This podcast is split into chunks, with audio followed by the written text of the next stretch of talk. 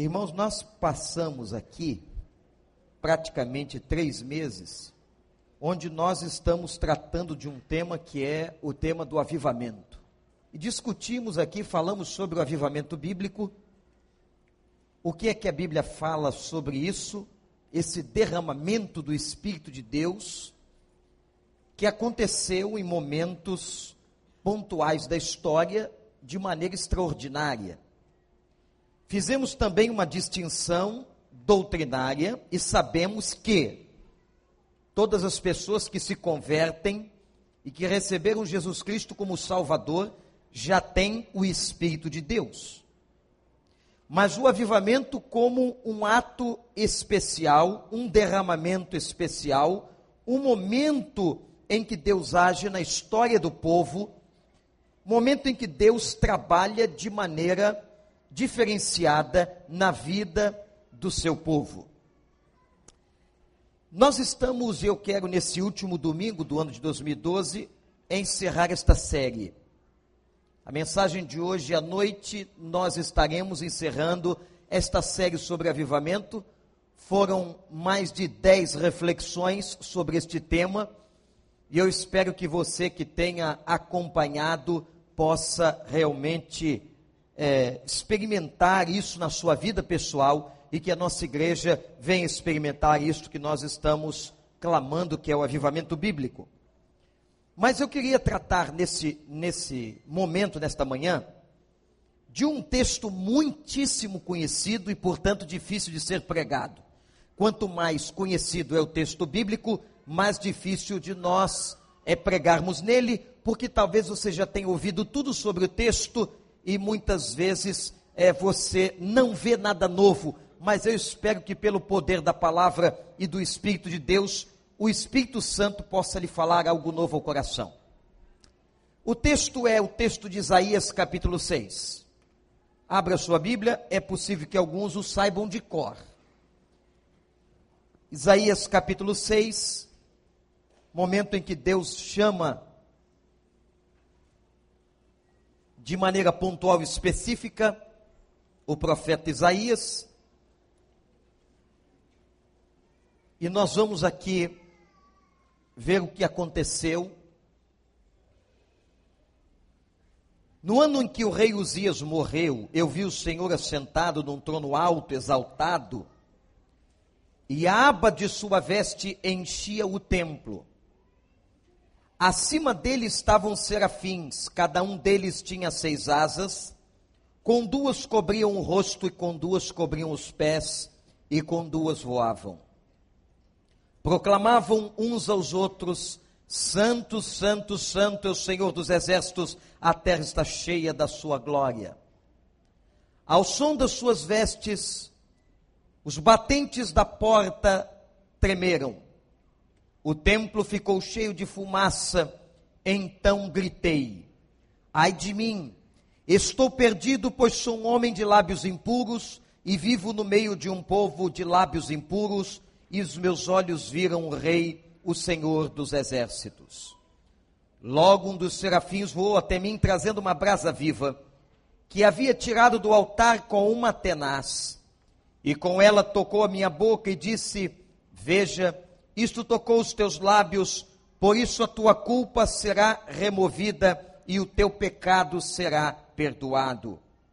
Então ouvi a voz do Senhor conclamando: a quem enviarei e quem irá por nós? E eu respondi: Eis-me aqui, envia-me a mim, que Deus nos abençoe. Nós estamos aqui, igreja, sete para oito séculos antes de Cristo, com o profeta Isaías, e a experiência que ele está passando agora, neste momento, é uma experiência de um avivamento pessoal. Isaías já era profeta. Isaías, filho de Amós, foi chamado por Deus para profetizar, e Isaías se tornou o maior profeta messiânico de todo o Velho Testamento. Viveu num tempo muito difícil, num tempo de caos social, financeiro e etc. Mas o que me impressiona em Isaías, irmãos, é a clareza de visão. Isaías, ele consegue entender qual era o problema básico da sua época e do seu tempo. O problema básico da sua época e do seu tempo era o pecado, e ele diz isso com muita clareza. Se você observar desde o capítulo 3 da profecia de Isaías, ele vai dizer: ai, das, daqueles que são perversos, ai dos avarentos, gente ligada extremamente na ganância e no dinheiro, ai daqueles que pervertem, pervertem os valores, ai dos soberbos, ai dos injustos, enfim. Na sua profecia, Isaías sabia qual era o problema básico pelo qual o seu povo estava passando. Mas interessante, que Isaías compreendeu também, amada igreja, irmãos, qual era a solução do problema. Qual é a solução de para pecado? Como é que Deus vai tratar um povo que está vivendo mergulhado em pecado, em desobediência? Somente trazendo a este povo um renovo espiritual. Isaías sabia disso. E é no capítulo 4, de versos 2 a 6, que o profeta vai falar de um renovo que viria a partir do Messias e, consequentemente, da chegada do Espírito Santo. Isaías então faz a seguinte declaração: o problema básico da nossa época é o pecado, e a solução para a nossa época é um renovo de Deus na vida do povo. Não tenho dúvidas que hoje mais de dois mil anos depois de Cristo, e mais ou menos 28 séculos depois de Isaías, o quadro e a visão que temos é semelhante. De um povo e de um tempo, nós vamos entrar agora na era cristã, em 2013. Um tempo que estamos vivendo mergulhado no pecado em que este pecado ou este secularismo invadiu a igreja. E aqui nós temos uma questão muito difícil e muito clara. É clara porque é nítido. É visível, é lógico de que o mundanismo e o secularismo invadiram a igreja. No comportamento dos crentes na forma como as pessoas se comportam, no linguajar, na maneira de pensar, fica nítido para nós que valores do mundo sem Deus entraram e adentraram a igreja de Deus. E o que é que é difícil? É difícil porque para você retirar para você purificar a igreja, para você lapidar a igreja neste tempo, é uma tarefa deveras muito difícil neste momento. Quando nós olhamos o texto, nós vemos que Israel passava pelo mesmo problema que a sociedade do seu tempo um tempo de pecado, um tempo de luta, um tempo de dificuldade e um povo que estava vivendo frieza espiritual. E como é que o profeta ia estar fora disso? O profeta era também consequência da sua época. O profeta era também consequência do seu tempo. E é aí então que acontece a intervenção de Deus num tempo difícil, como o que nós estamos vivendo, num tempo em que a igreja passa por um processo de carnalização absoluta.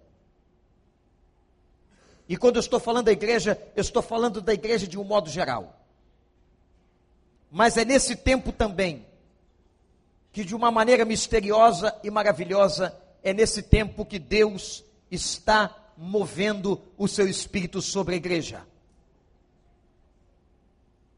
E nós estamos aqui há alguns meses, não apenas pregando, mas orando para que Deus traga um avivamento sobre nós.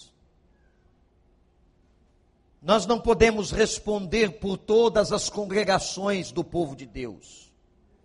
Nós só respondemos por esta.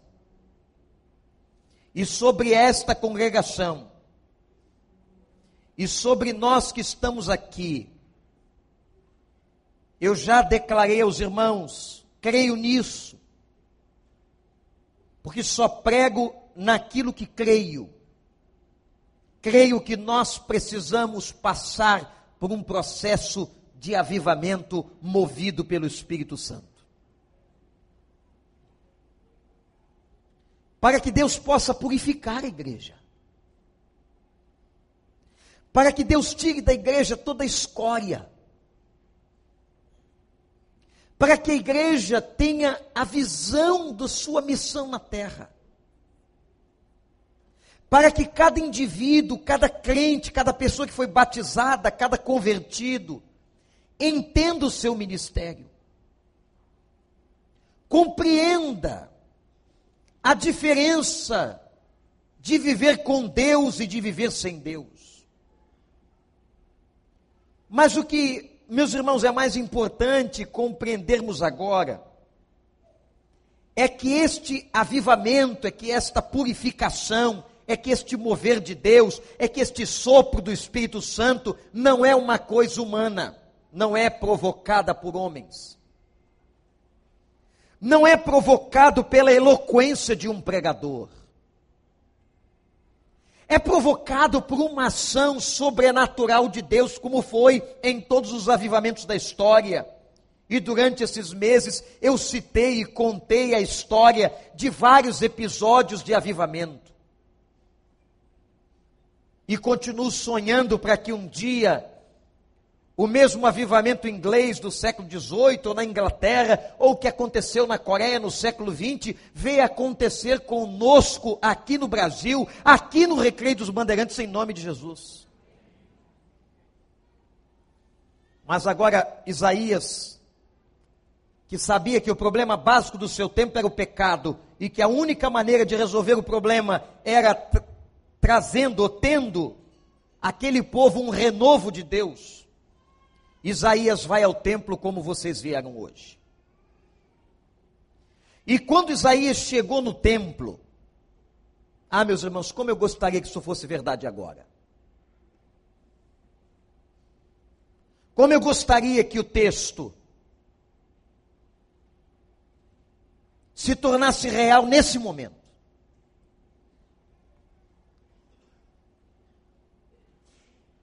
Esta foi uma noite para mim difícil.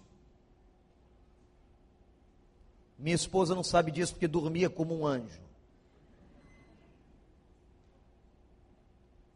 Mas eu não consegui dormir bem. Por causa de nós.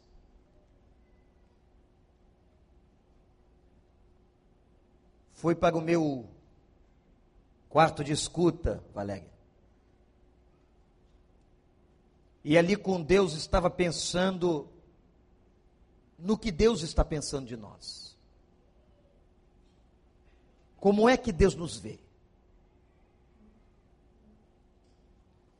O que Ele quer? O que Ele quer deste rebanho que aqui Ele colocou? E passei muito tempo naquele quarto de escuta, naquele momento, lendo algumas coisas e tentando ouvir o Espírito. Porque vocês talvez não imaginam, ou alguns talvez até imaginem, do peso que recai sobre um homem que é colocado para dirigir uma igreja.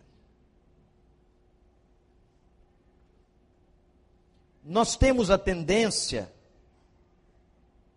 porque somos humanos, de acharmos que tudo que acontece de errado é culpa nossa.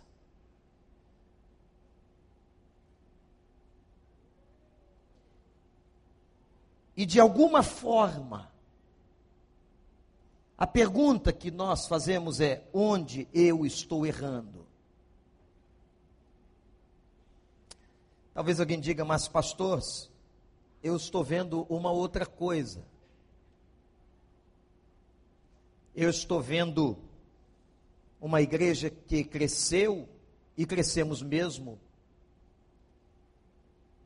Crescemos mais de 11% só em 2012. Batizamos muita gente. O templo está cheio. Mas eu estou falando de uma coisa muito mais profunda. Quando a gente fala de avivamento espiritual, a gente está falando de alguma coisa que vai nas entranhas da vida espiritual de uma pessoa, muda e gera frutos de uma maneira espetacular, sobrenatural. Quando estou falando de avivamento, estou falando de uma vida que aos pés de Deus está produzindo para Deus e vivendo em Deus uma vida de santidade.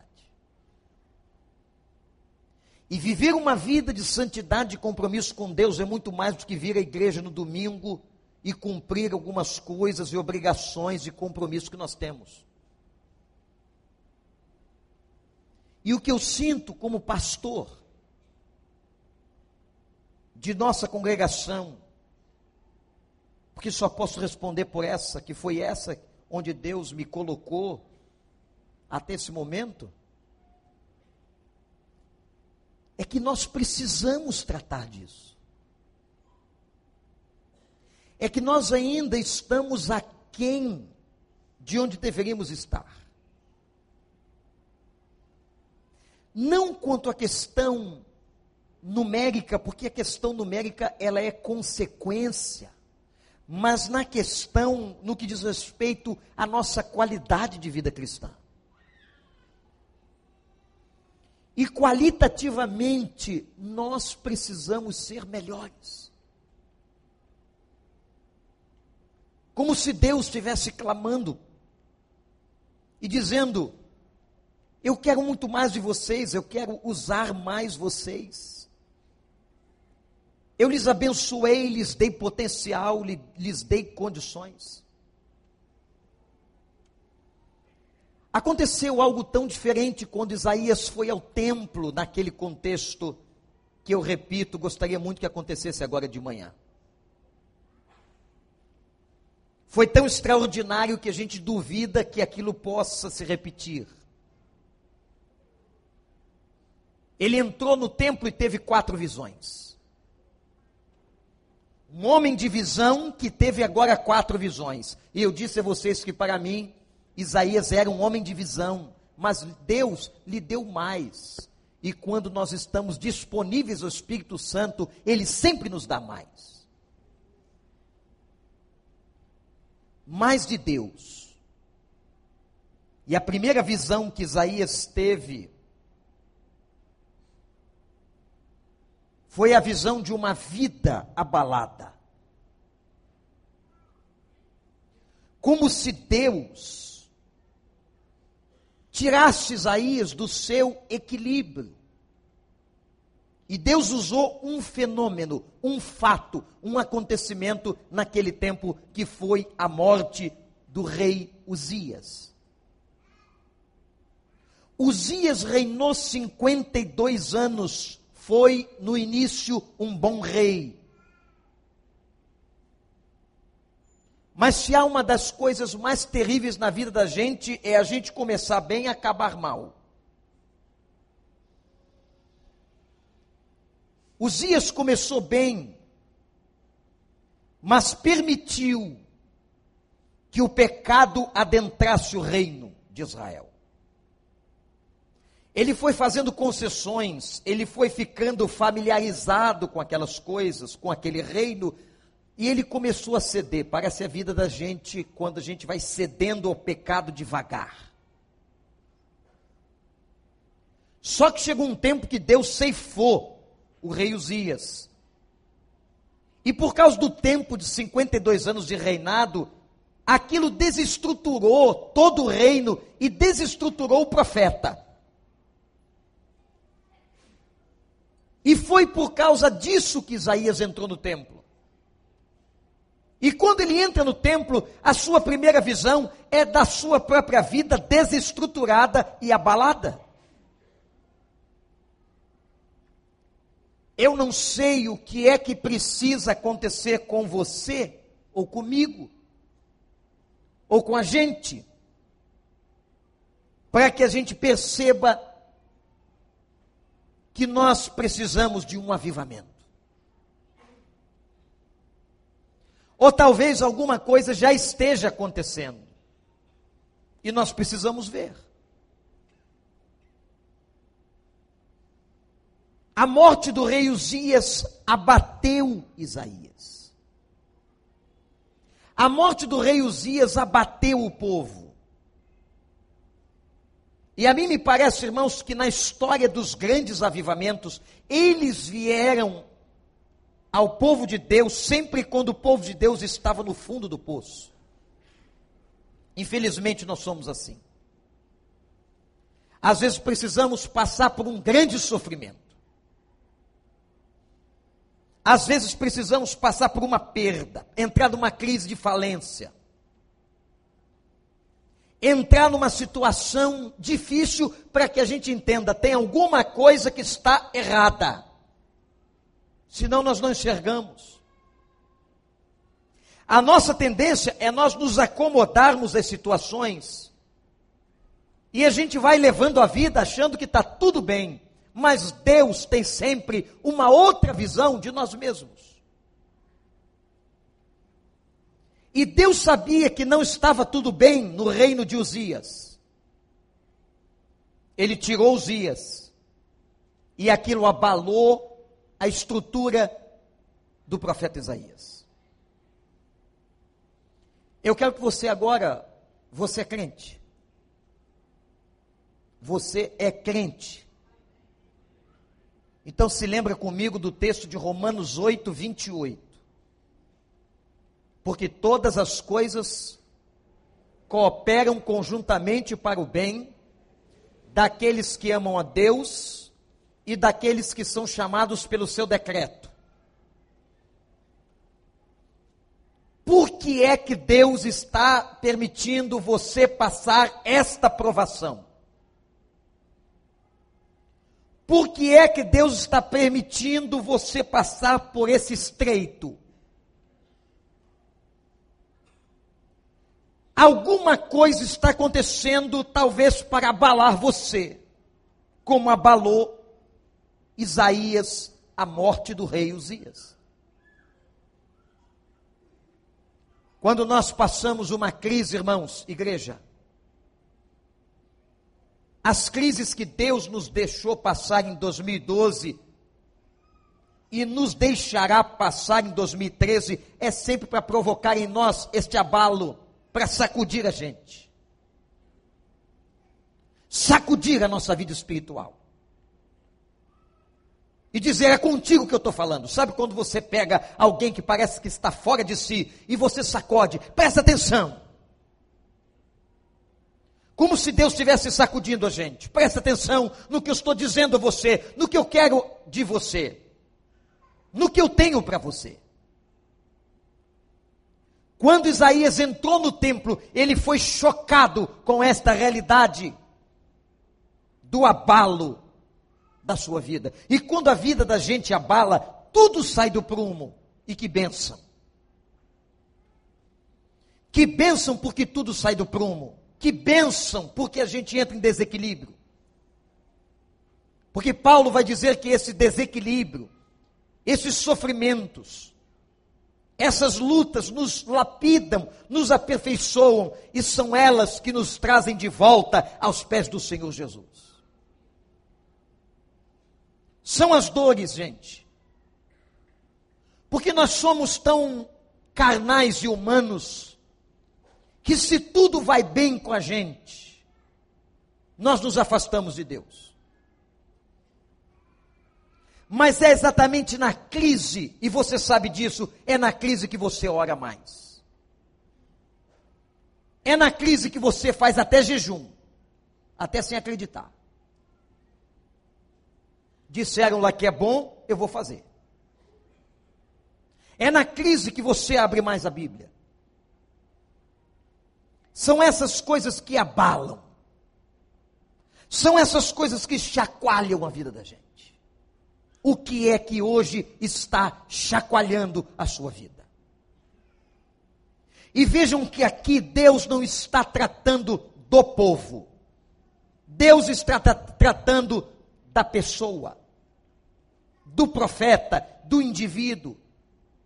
É uma demonstração que, para que aconteça o grande avivamento no meio da igreja, tem que começar comigo, tem que começar com você. É quando então Isaías tem a segunda visão.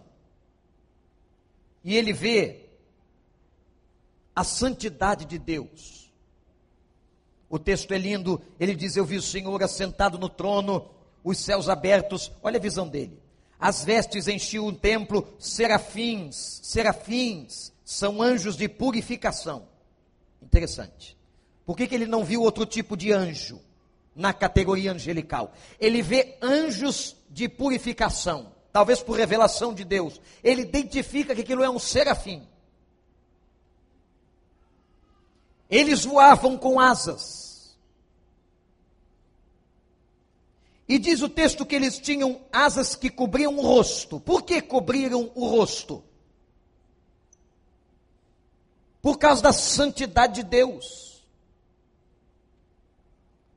A visão que Deus está dando a Isaías é a visão da santidade total, completa e absoluta. E a experiência de Isaías está acontecendo dentro do templo.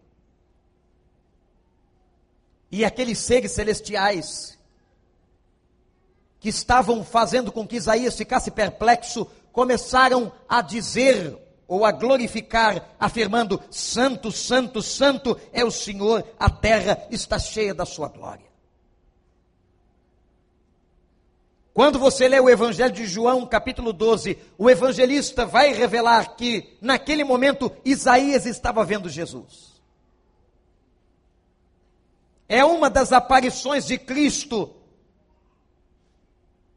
no Velho Testamento. Porque aquele que era, que é e que sempre foi.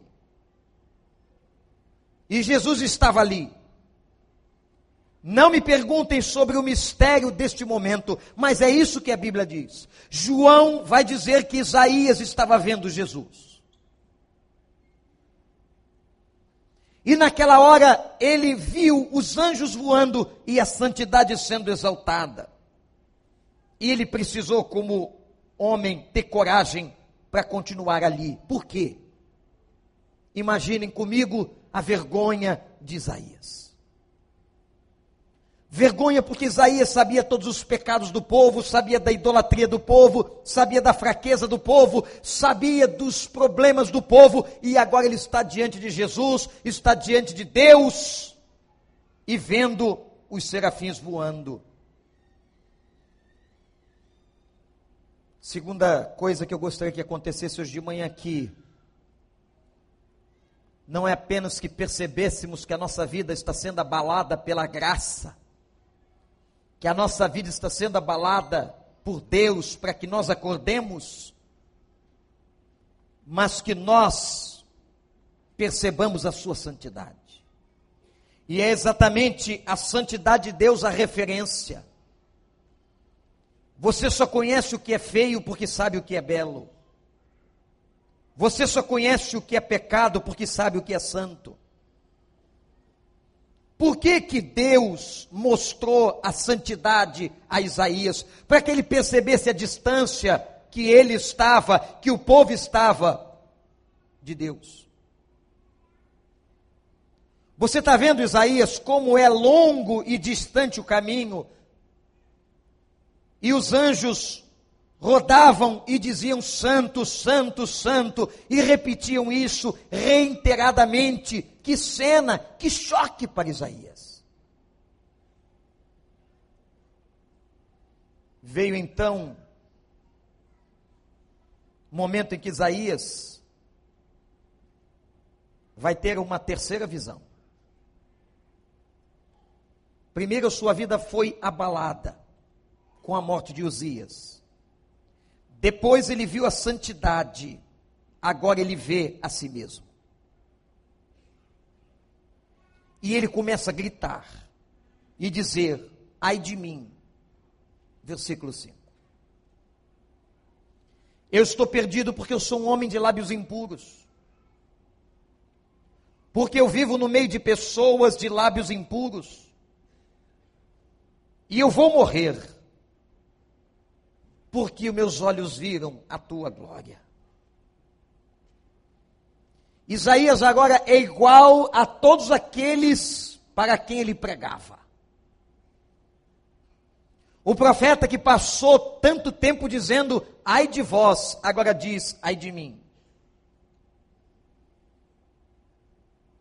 E esta situação, irmãos, de ver a fraqueza, de ver a sua própria limitação, de ver o seu próprio pecado, é talvez a coisa mais difícil na vida de um crente, por causa do nosso orgulho. Será que nós conseguiríamos escrever, nesse momento, diante de nós, os nossos pecados? Será que teríamos humildade de dizer, Pai, eu tenho pecado contra ti, quem sabe os seus lábios também impuros, seus pensamentos impuros, vícios comportamentais, desonestidades, relacionamentos machucados. Será que nós seríamos capazes agora de colocarmos e dizermos o que Isaías disse para todo mundo e toda a história? Eu sou um homem de lábios impuros. Nós estamos falando do maior profeta messiânico, isto é, o maior profeta que anunciou a vinda do Messias Jesus. É este homem que proclamava a palavra que está dizendo: Eu sou um homem de lábios impuros. Isaías foi fundo nele mesmo, mergulhou nas suas entranhas. Gostaria tanto que hoje de manhã nós mergulhássemos nas nossas entranhas. Talvez se Deus nos desse a visão dos serafins, dos anjos de purificação. Mas é impressionante que hoje aqui não estão, ou pelo menos não posso ver. Eu não sei se você pode ver os anjos de purificação mas está aqui alguém que é mais importante, o Espírito Santo do Senhor. E nós podemos dizer a Ele: onde foi que nós erramos este ano de 2012? Quais são os pecados que trago até aqui? Vaidade, orgulho, soberba, maledicência, desonestidade, mentira, avareza, idolatria por ter colocado coisas no lugar de Deus, apego excessivo ao dinheiro, desobediências, falta de amor, falta de cuidado para com quem eu devia ter cuidado. Ninguém, irmãos, pode ser melhor se não enxergar suas próprias fraquezas e pecados. Ninguém. Ninguém pode mudar se não enxergar os seus próprios pecados. O avivamento não vem se não começar em cada um de nós. A terceira visão de Isaías é diferente do início do texto, quando ele sabia o problema do povo. Agora Isaías está de frente com o seu problema, porque quando nós entramos diante da presença de Deus, o contraste entre a santidade de Deus e o meu pecado. É tão nítido. A gente sente vergonha. A gente se sente pequeno. Que Deus nos dê hoje visão, para que não haja nenhuma camuflagem, mas que nesta manhã o Espírito Santo, que convence o homem do pecado, possa estar convencendo você e a mim dos nossos pecados, para que haja purificação. Porque quando Isaías confessou, ah, meus irmãos, existe uma lei da relação com Deus revelada na carta de João que diz que se nós confessarmos os nossos pecados, Ele é fiel. É fiel com quem? É fiel com a Sua palavra que prometeu. É fiel conosco é fiel porque não é Deus para mentir, não é homem para mentir, mas é Deus para cumprir. É fiel para nos perdoar os pecados e nos purificar de todas as nossas injustiças. E naquela hora, ele viu um daqueles serafins, um daqueles anjos de purificação que foi. Agora vejam como é que Deus fez. Como é que Deus trata pecado?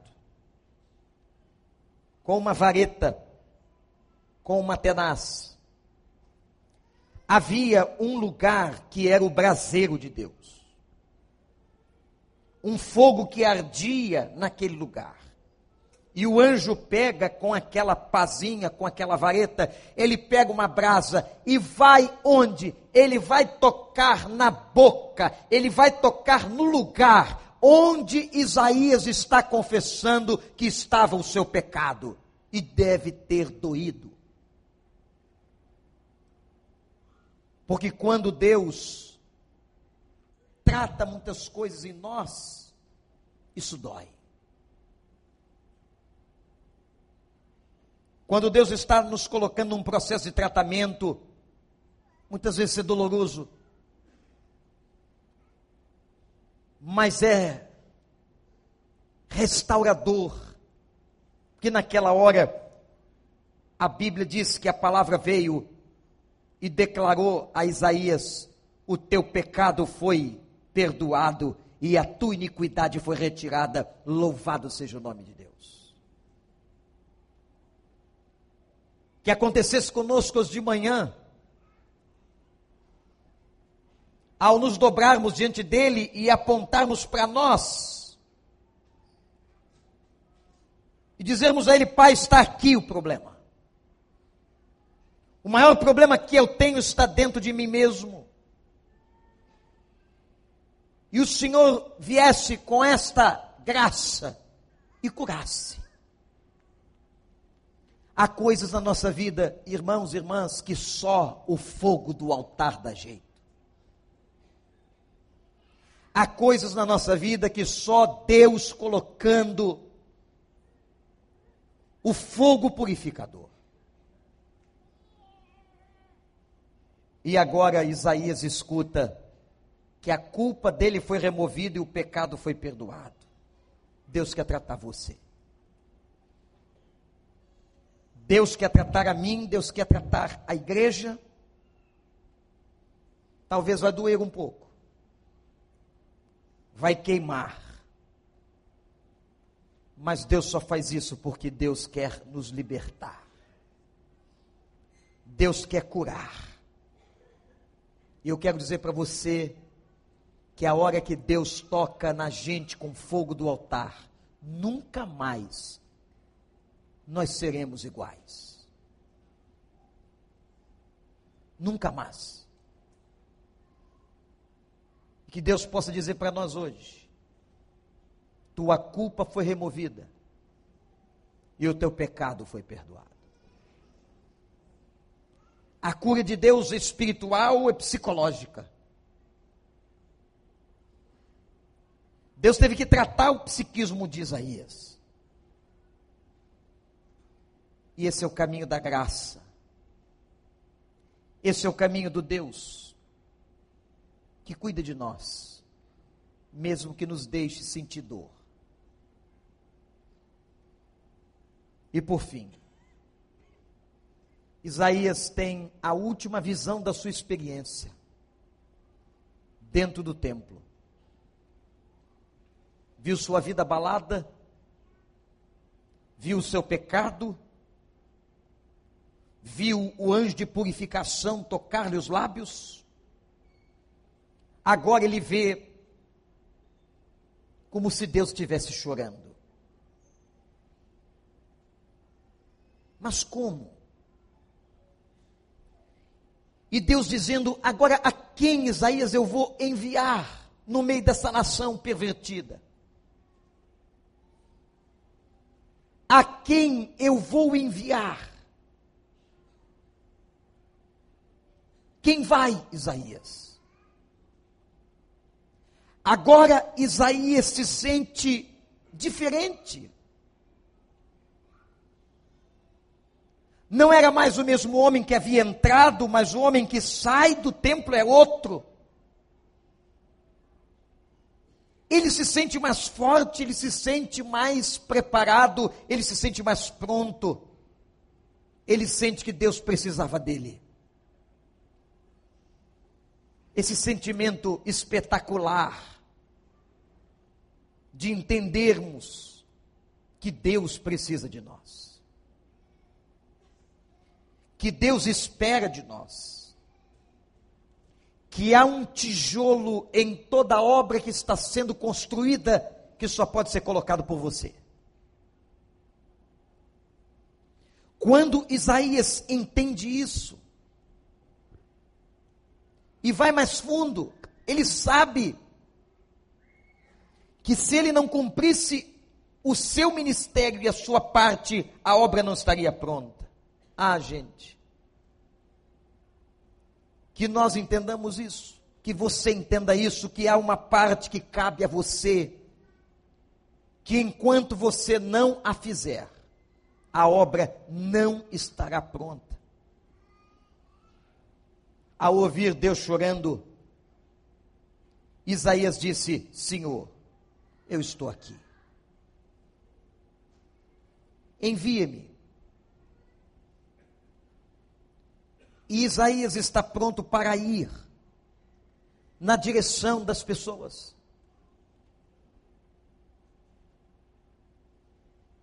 Eu vou lançar um desafio à igreja. Por entender que esse desafio vai dar sentido à nossa vida cristã. que você possa entender que você é discípulo para fazer discípulos. A hora que nós nos pararmos de nos preocupar com coisas pequenas.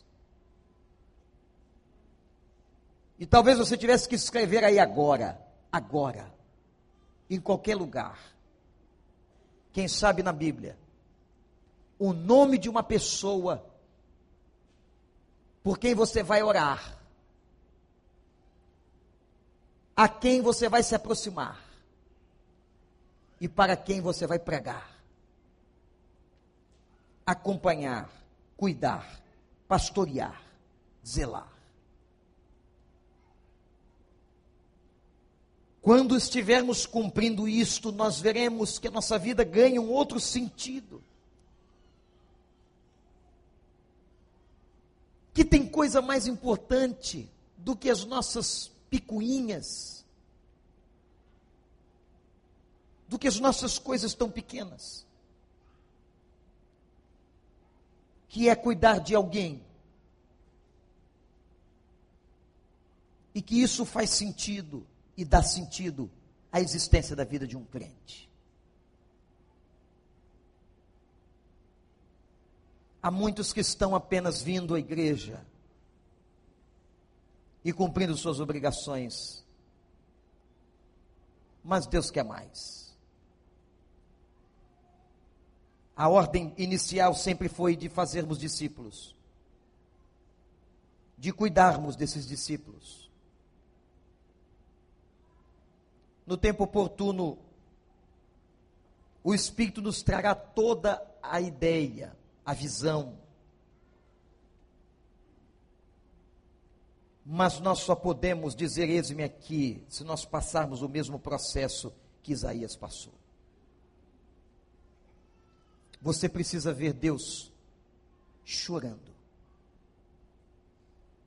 Uma linguagem humana chorando e chamando você ou provocando você, como provocou Isaías, dizendo: E agora, Isaías, quem vai?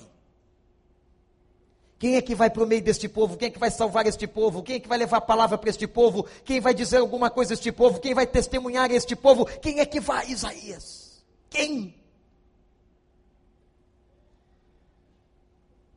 Quem é que pode levar uma coisa nova para eles? Quem pode levar alegria? Quem pode levar esperança? Quem pode levar boas notícias? Quem, Isaías?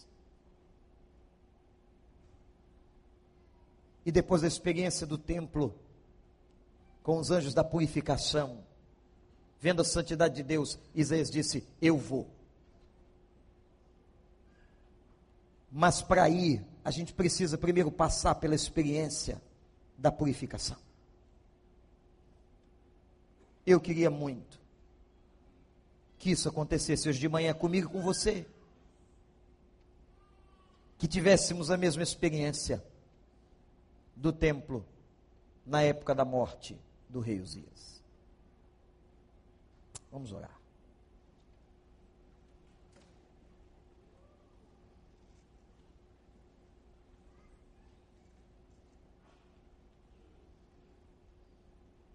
Se você quiser se ajoelhar, ficar em pé, fique à vontade.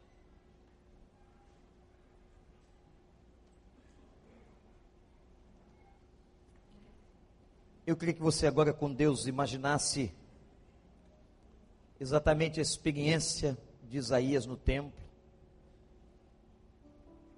e a sua própria experiência agora.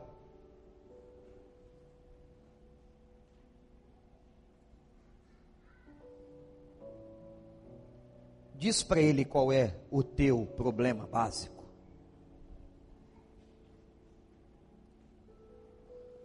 Conta para ele.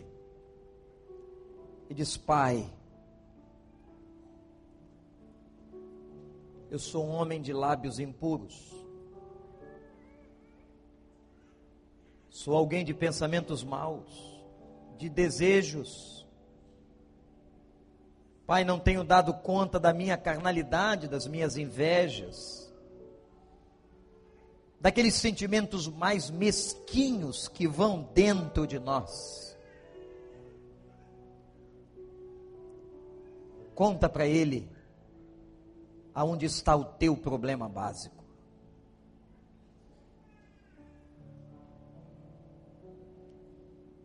Vamos clamar para que o anjo da purificação entre neste lugar e nos traga o sangue do Cordeiro. Que após confessarmos os nossos pecados, sejamos banhados no sangue do Cordeiro. Lava-nos, ó Deus. Purifica-nos do nosso pecado.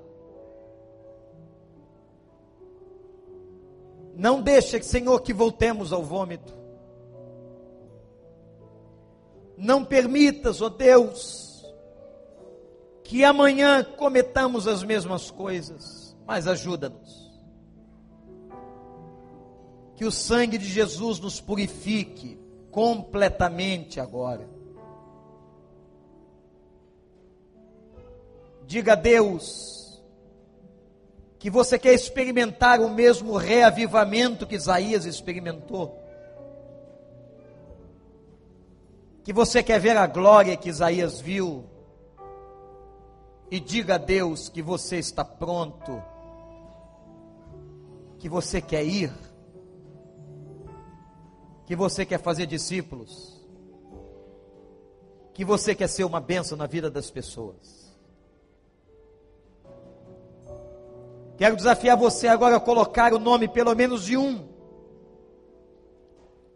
de uma pessoa pela qual você vai batalhar com Cristo e em Cristo para ganhá-la, para que Deus a salve. Coloque agora como propósito diante de Deus esta vida a quem o Espírito te revela. E diga a Ele, Pai, eis-me aqui, eu quero ser instrumento na vida desta pessoa. Eu quero vê-la no final de 2013 na tua casa de oração batizada no nome de Jesus.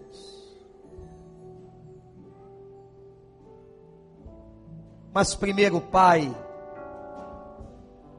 vem com serafim. Enche esse templo, Senhor, de serafins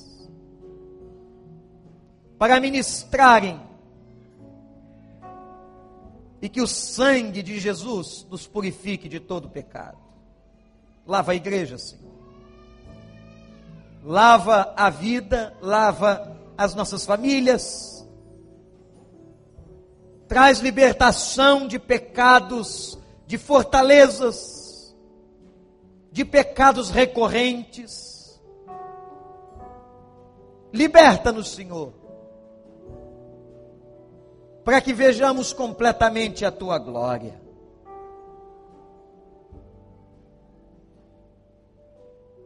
Estamos humilhados na tua presença, porque tua palavra nos leva a ver a tua santidade e a nossa fraqueza.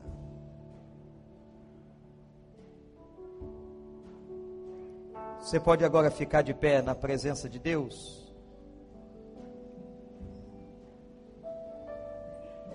Os serafins adoravam e dizia: Santo, Santo, Santo é o Senhor dos exércitos, a terra está cheia da sua glória.